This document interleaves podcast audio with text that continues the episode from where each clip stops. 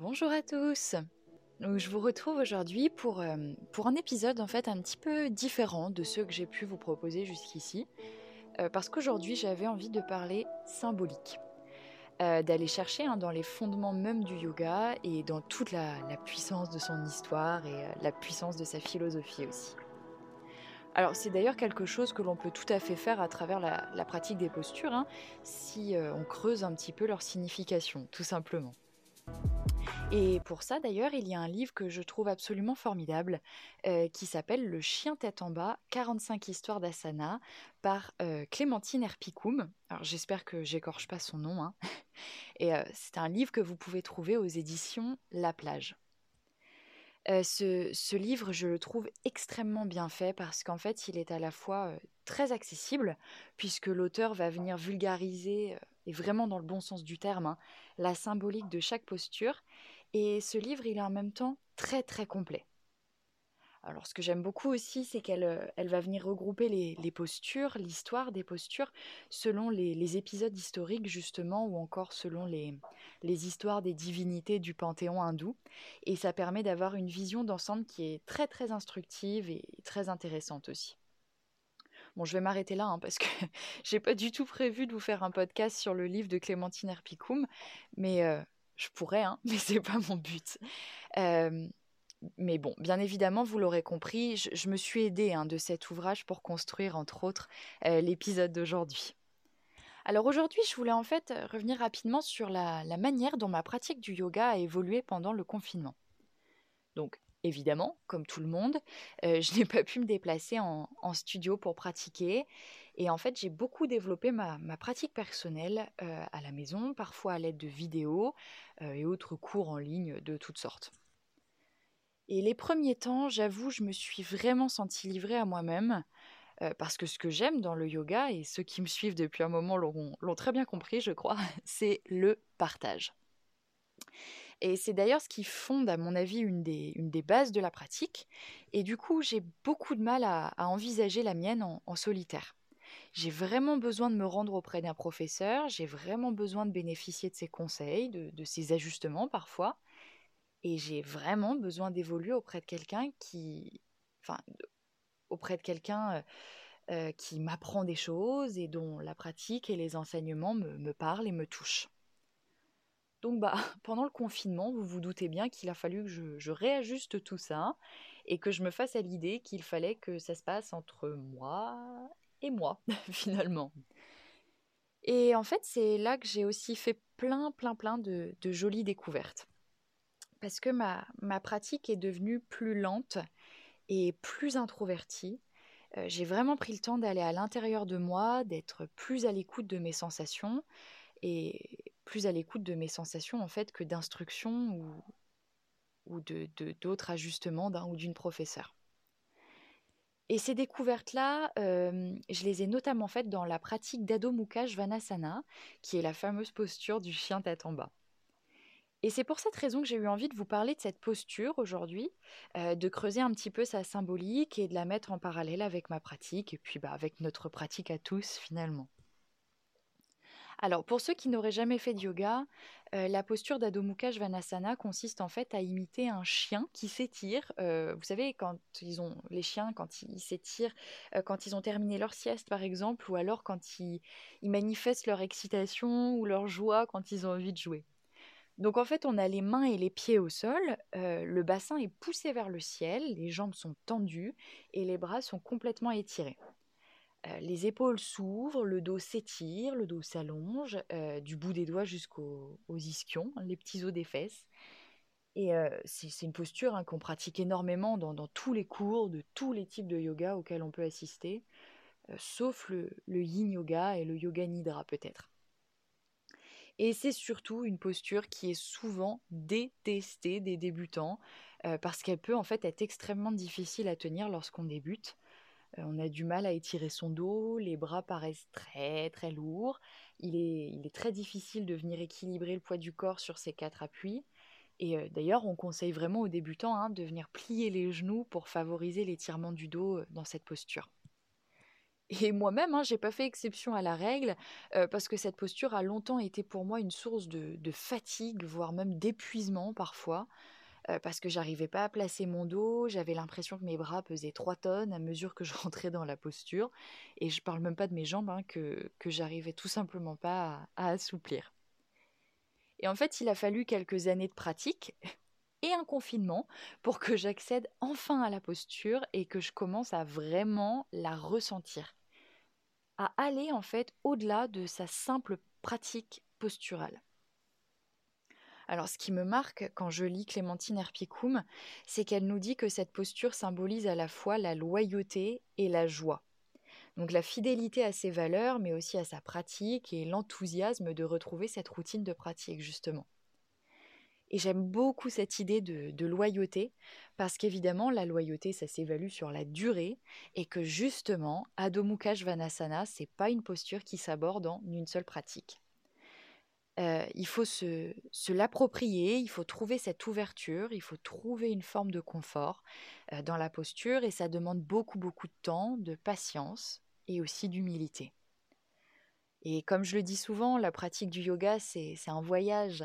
C'est quelque chose de long, c'est quelque chose qu'on aborde de manière inégale aussi, selon les moments, selon les humeurs. Et ça demande du temps. La pratique du yoga demande beaucoup de temps et beaucoup de patience. Et c'est bien parce qu'elle nous apprend la richesse de la lenteur, les bienfaits des rituels et de tout ce qui touche à la répétition en général. Et être conscient de tout ce chemin, pour moi, c'est une manière de rester très fidèle à sa pratique, mais aussi de rester fidèle à soi-même. Parce que bah, bien qu'il se partage, le, yoga, c'est toujours un moment qui se passe entre nous et nous, entre notre corps et nos ressentis, entre notre mental et notre corps, entre nos émotions et notre mental. Je le rappelle, hein, c'est le soi que l'on cherche à rencontrer, à toucher du doigt grâce au yoga, euh, dans toute notre essence et bien au-delà du personnage social, entre guillemets, qu'on s'est créé. Donc revenir à son tapis, c'est en fait toujours revenir à soi. Et très honnêtement, j'ai rarement connu une source de joie plus profonde et plus précieuse que celle-ci. Et Adho Mukha Svanasana nous le rappelle, euh, parce que nos premiers échanges avec elle sont, avec cette posture, sont pénibles. Et puis petit à petit, à force de pratique, de fidélité à son tapis justement, euh, les jambes s'assouplissent. On commence à venir ressentir la zone du bassin qu'on peut alors élever de plus en plus vers le ciel. Euh, les épaules finissent par s'ouvrir un peu plus et puis on apprend à apprécier le contact ferme et très rassurant de nos, quatre appuis sur la terre. Et surtout, c'est une posture qui, Clémentine Herpicum nous le rappelle encore une fois, hein, qui a pour effet de stimuler notre enthousiasme un passage dans Adho Mukha euh, au beau milieu d'une pratique, souvent, ça nous, ça nous régénère, euh, que ce soit à travers l'étirement ou alors à travers l'ancrage favorisé par nos quatre appuis. Et si je devais interpréter la posture plus loin que ça, c'est aussi et surtout ça que j'ai ressenti pendant ma, pratique de confiné, pendant laquelle je vous disais, hein, j'ai pris le temps, parfois très long, euh, de venir explorer chacune des postures que je pratiquais. Alors j'ai pris le temps d'essayer d'aller au-delà des discours de mon mental. Je ne sais pas si vous avez remarqué à quel point ça pouvait grouiller dans notre tête quand on reste dans l'immobilité pendant un moment, que ce soit dans, dans le, yoga ou pas. Hein. Mais qu'est-ce que je fais là?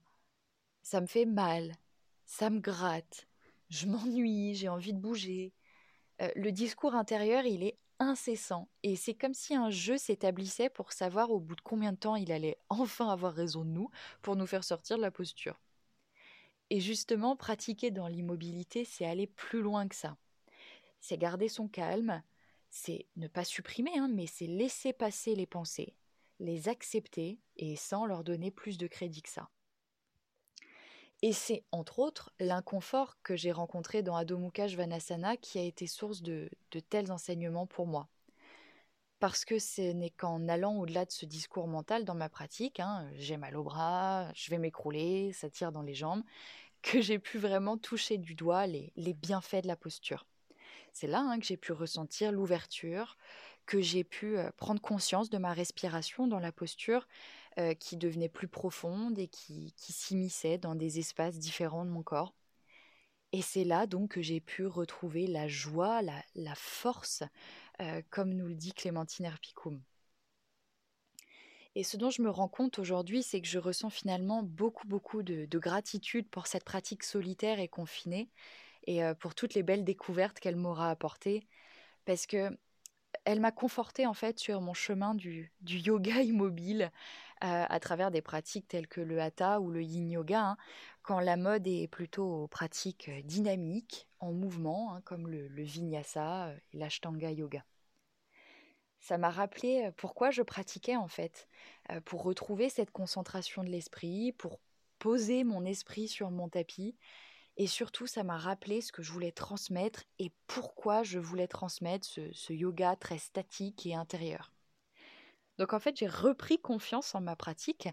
Euh, c'est comme si je me reconnectais profondément à elle et que je retrouvais mon, pourquoi. Et euh, ce pourquoi, je trouve que c'est une question qui est très importante, euh, yoga ou pas. Parce que se demander pourquoi, c'est trouver sa direction, c'est trouver du sens à ce qu'on fait, c'est trouver sa, valeur ajoutée dans le monde, comme j'aime dire, c'est trouver ce qu'on a à offrir au monde. Au début du confinement, euh, j'ai discuté un petit peu sur Instagram avec une professeure que j'aime beaucoup suivre, euh, qui est Alice Mollardi.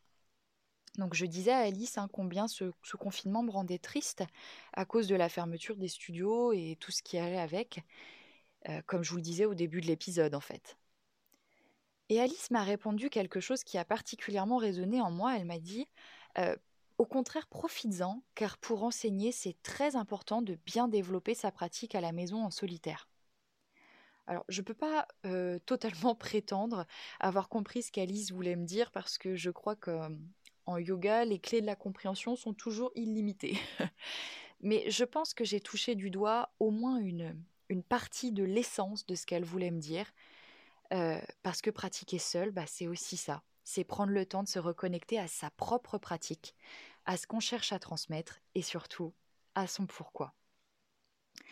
Et c'est bien Adho Mukha hein, qui m'a ramené à toutes ces idées. Et euh, je crois que cette posture et moi, on va créer une toute nouvelle relation dès à présent. Donc voilà pour cet épisode. Euh, j'espère que toutes mes petites histoires intérieures vous auront plu et euh, peut-être que j'ai même réussi à vous réconcilier avec ce chien tête en bas, hein, qui sait? en tout cas, merci du fond du cœur de m'avoir écouté jusqu'au bout. je vous souhaite une excellente journée je vous dis à très vite pour un nouvel épisode. Et surtout, prenez soin de vous.